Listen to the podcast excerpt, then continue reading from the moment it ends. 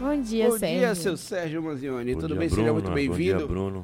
Como recuperar um trabalho mal desenvolvido por um psicólogo? Minha irmã estava sendo acompanhada por uma que fez uma abordagem não muito adequada. Minha irmã, que é descrente, não acredita na possibilidade de que nenhum outro profissional possa ajudá-la. Pergunta complicada, ainda mais se tratando de um trabalho, entre aspas, mal feito de um colega. Como seria isso? Primeiro, vamos dividir a resposta em duas. A primeira parte é que está dizendo que foi mal acompanhada com a abordagem. Primeiro, a gente precisa saber o que, que é esse trabalho mal desenvolvido pelo psicólogo, na opinião de quem está apontando aí. O que pode acontecer é que a pessoa vai, entra no tratamento, mas em pouquíssimo tempo, duas, três sessões, ou até um mês ou dois, já sai do tratamento achando que o tratamento do psicólogo é mágica. Hum. Então, é um tratamento que tem uma sequência que precisa ser construído para que se possa ter resultado. Agora, a outra parte aqui é interessante, porque diz que minha irmã é descrente, não acredita na possibilidade de nenhum outro profissional possa ajudá-la.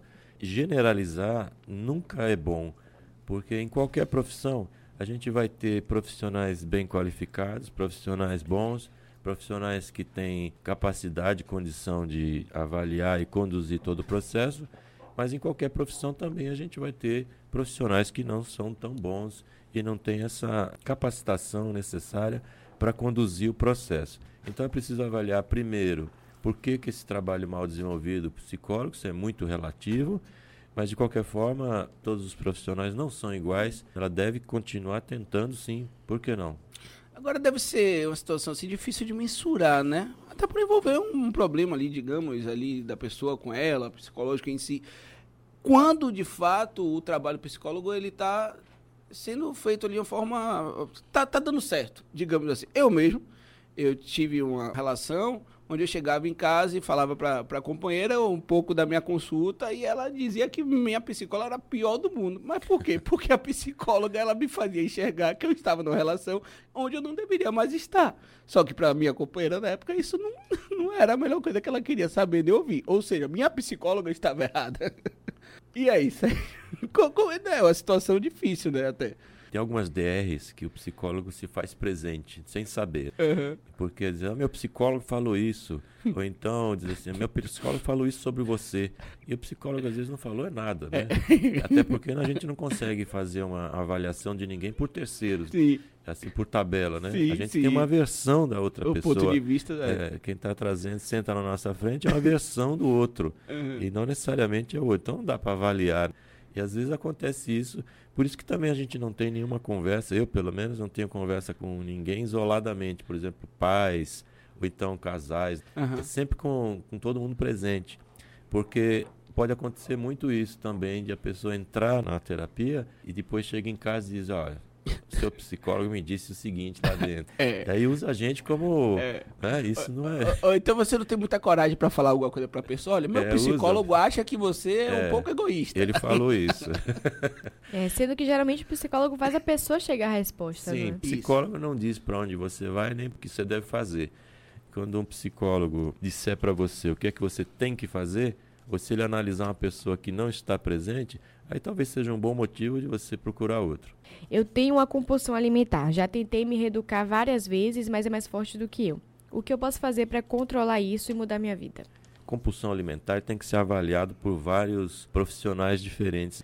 O primeiro profissional a avaliar é um psicólogo, mas normalmente esse tipo de trabalho com compulsão alimentar é um trabalho multidisciplinar. Você tem um psicólogo, você tem um psiquiatra, nutricionista, é um trabalho conjunto e é preciso realmente fazer essa reeducação alimentar, que é muito mais importante.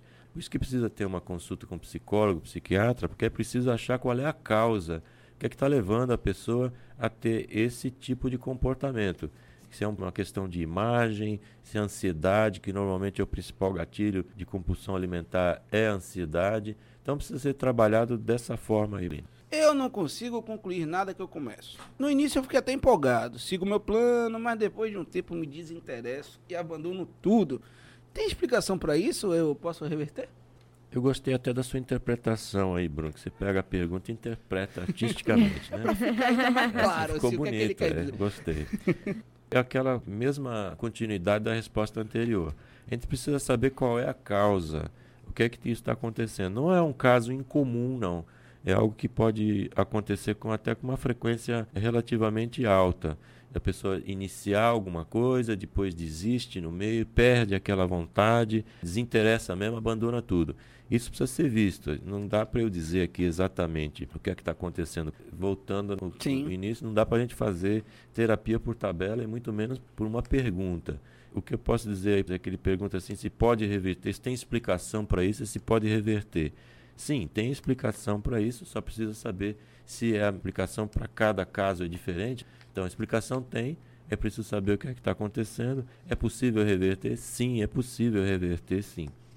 Pode ser um traço também de um TDAH, porque eu já li sobre a relação assim, do TDAH ter essa empolgação, ter esse hiperfoco em algo, depois ele muda o foco, já vai para outro, já quer isso. Um dia ele quer jogar futebol, ele acha muito bom, se matricula lá na escolinha de futebol. Não passa uma semana, ele já quer fazer o vôlei, depois ele quer fazer o handball, aí já vai pro ping-pong. Pode ser uma das causas, mas podem ser outras tantas. Uhum. Né? Pode ser um início de depressão, pode uhum. ser um hum. problema de Vários, né? Não dá, Sim. eu não, nem vou citar porque para é, é. as pessoas também não ficarem encucadas com isso. Mas por isso que precisa ser uma avaliação profissional certa, mas dá para reverter. É, e muitas vezes isso é relacionado até mesmo com falta de maturidade. Não é aquele parente lá nosso que todo dia quer uma coisa não quer nada. Aí, pô, ah, não é maduro ainda, não amadureceu, tem que virar homem, tem que virar mulher. Aí complica mais, porque se a família começa a ter a pressão, já não basta a pressão na pessoa, e a pressão da sociedade. Às vezes a pessoa tem uma obrigação, porque a expectativa da família é uma obrigação que sempre dê certo, que se meu filho é um sucesso, meu filho é, hum. é o melhor do mundo, minha filha só tira nota 10. É complicado, porque você esse excesso de elogios ou a falta de elogios, foi até um artigo que eu escrevi há um tempo atrás, esse excesso de elogios ou não, ou a falta deles, é muito problemático, porque você disser assim, a Bruna, minha filha, só tira 10. Aí acontece que Bruna aparece lá com 5. Uhum. E como é que ela faz uhum. para poder dizer isso para os pais? Como é que é essa pressão? Então pode ser também uma trava de você começar alguma coisa e não querer terminar com medo do resultado. Por isso que tem que ser avaliado caso a caso. Isso quando não os pais colocam toda a carga ali de projeção e decepção, muitas vezes de toda uma vida, nas costas de um filho. Por exemplo, um pai que sempre quis ser médico, mas a vida não possibilitou, não teve acesso ao estudo, enfim. E quer, porque quer realizar o sonho, viu o filho. Só que o filho não tem nada a ver com medicina, ele quer ser, digamos que, músico. E aí, Sérgio? E aí cabe ao filho se separar dessa expectativa, porque tem que lembrar que a expectativa é do outro e não a, a sua. Então, acontece muito que a pessoa, um pai ou a mãe diz assim: Poxa, você não conseguiu tal coisa, eu estou muito decepcionado. E inverte, coloca uma culpa em cima da pessoa que ela não tem. Uhum. Quer dizer, se você está muito decepcionado com algo, porque você também colocou uma expectativa muito alta em cima disso. Então é melhor do que ficar colocando expectativa em filho ou até nas outras coisas, você vai ser tal coisa, é deixar com que a pessoa escolha o que ela quer ser e apoiar esse tipo de escolha favorecer, ajudar, às vezes adolescente, até adulto, não sabe por que caminho vai servir, mas hoje uhum. você pode fazer testes vocacionais, você pode ter orientação do psicólogo, etc., que pode te levar a conduzir um caminho correto, que não necessariamente é igual ao do pai. Aos pais cabe também um pouco menos de egoísmo, porque quando você coloca isso, ele tem que ser tal coisa, tem que ser igual a mim, você está exercendo aí um egoísmo, um egocentrismo grande e não permitindo que o outro exercite a sua verdadeira capacidade de ser o outro. Então tem que deixar as pessoas serem as próprias pessoas. É, eu sinto que o serviço de auxílio psicológico ainda é muito elitizado. As pessoas, como um todo, não possuem acesso a um acompanhamento psicológico ou não têm consciência dessa importância. Como propagar essa cultura para a população como um todo? De fato, isso é um estigma. Achar que o serviço psicológico ainda é muito elitizado. Já foi muito elitizado. Hoje você tem acesso a esse tipo de serviço gratuito em várias instâncias. Você tem nas, nas faculdades que ensinam psicologia, normalmente tem um serviço de psicologia que é gratuito. Você tem acesso ao serviço gratuito também na rede pública, no CAPS, no Centro de Atenção Psicossocial. você também tem esse tipo de atendimento gratuito pelo próprio SUS. Então, as faculdades particulares, o próprio SUS, muitos profissionais atendem também com a chamada tarifa social, com o preço social, que é um preço bem mais acessível. Então, essa ideia de que é muito elitizado, isso já é uma ideia antiga. Hoje não é mais isso que está acontecendo, não. Minha família tem histórico de problemas de memória. Quais tratamentos posso buscar para prevenir a falta de memória precoce? Não sei nem se é uma pergunta que cabe ao psicólogo, mas está feita aqui. Tudo se pergunta, né? O pessoal É. quer saber tudo. Como é que eu faço um bolo de banana? Você pega primeiro a banana. Não duvide que Sérgio saiba, viu? E explique. Essa pergunta é uma pergunta que é interessante, porque histórico de problemas de memória na família, isso a gente precisa saber com qual idade está acontecendo, quais são as causas disso, porque não dá para definir só pela pergunta. Se você disser assim, ó, o histórico de problemas de memória na família, as pessoas que têm acima de 80 anos começam a esquecer alguma coisa ou outra. Bom, então isso pode ser algo considerado adequado para a idade. Mas aqui, tratamentos para buscar prevenir a falta de memória, o que deve se fazer sempre para prevenir que a memória não se perca são algumas coisas simples. Primeiro, atividades físicas sempre, para tudo, né? Para tudo a resposta sempre vai ser faça atividades físicas. No caso da memória, é preciso ter um sono de 8 horas no mínimo porque a memória ela é fixada durante o sono. Então aquilo que você aprende ou apreende, isso tem que ser fixado através do sono. Por isso que também não adianta o pessoal que estuda na base do virote, aí diz assim, não, eu vou estudar dia e noite aqui porque eu tenho uma prova amanhã e faz esse estudo sem ter um intervalo de sono. Então, estude normalmente, mas tem que ter um intervalo de sono para poder fixar essa memória. Como a meditação pode melhorar na minha rotina? Meditação é algo assim fundamental e que infelizmente as pessoas ainda não descobriram isso uma ampla maioria. Infelizmente, Sérgio, me permite, tem gente até que diz que não é de Deus, viu? É, tem de tudo no mundo, né?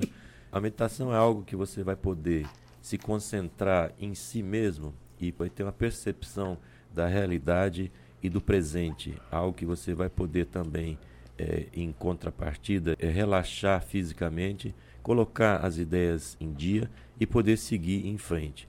Claro que eu estou falando meditação de forma generalizada, porque a meditação em si não significaria você analisar os problemas diários, mas exatamente você esvaziar a sua mente, isolar os problemas para você poder centrar, ancorar nesse eu. Então a meditação é algo que pode ser feito assim rapidamente, toda manhã. E eu sugiro para quem queira fazer a meditação que possa pegar no YouTube, por exemplo, várias meditações que são guiadas.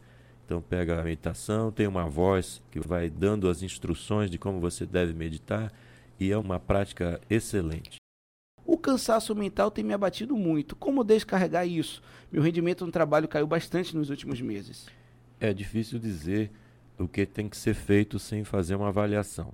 O cansaço mental batendo muito são várias as possibilidades aí.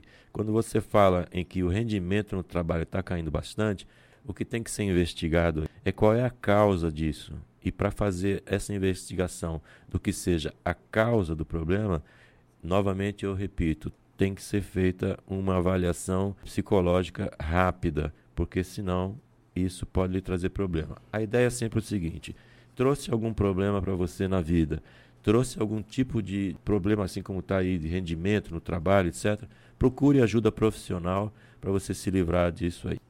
Muito obrigada pelo, pelos esclarecimentos de sempre, a profissão do momento. Eu que agradeço e quero colocar mais uma vez à disposição o meu Instagram, Sim. Claro. que é o arroba psicomanzione. Se você tiver dúvida, coloque meu nome no Google, Sérgio Manzione, apareça. E também para aqueles que acompanham, essas nossas entrevistas estão lá no meu podcast para você poder ouvir quando quiser. Ele é um cara todo Maravilha. antenado, todo blogueiro, aquela coisa toda. Arroba Psicomanzione, não é isso? Manzione com Z, tá, gente? E é no final.